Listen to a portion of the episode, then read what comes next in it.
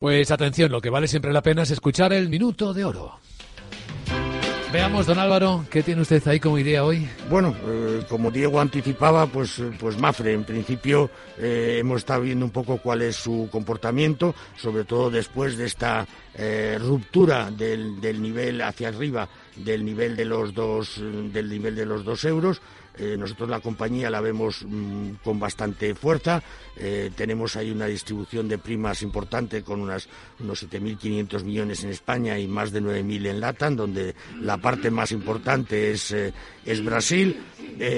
y creemos que mm, sigue con posibilidades de crecimiento muy fuertes, sobre todo en la parte de, de LATAM, mientras que quizás en, en España pues pueda sufrir un poquito por el tema de, como decía, de esa contracción del gasto en las, en las familias pero lo importante es cómo ha sabido eh, alargar la duración de su cartera de renta fija eh, de cara al futuro y eso es muy positivo. Pues esta es la idea con la que concluimos y con el agradecimiento a don Álvaro Blasco, director de ATL Capital, por ayudarnos. Gracias, don Álvaro. Gracias a vosotros. Buenos días.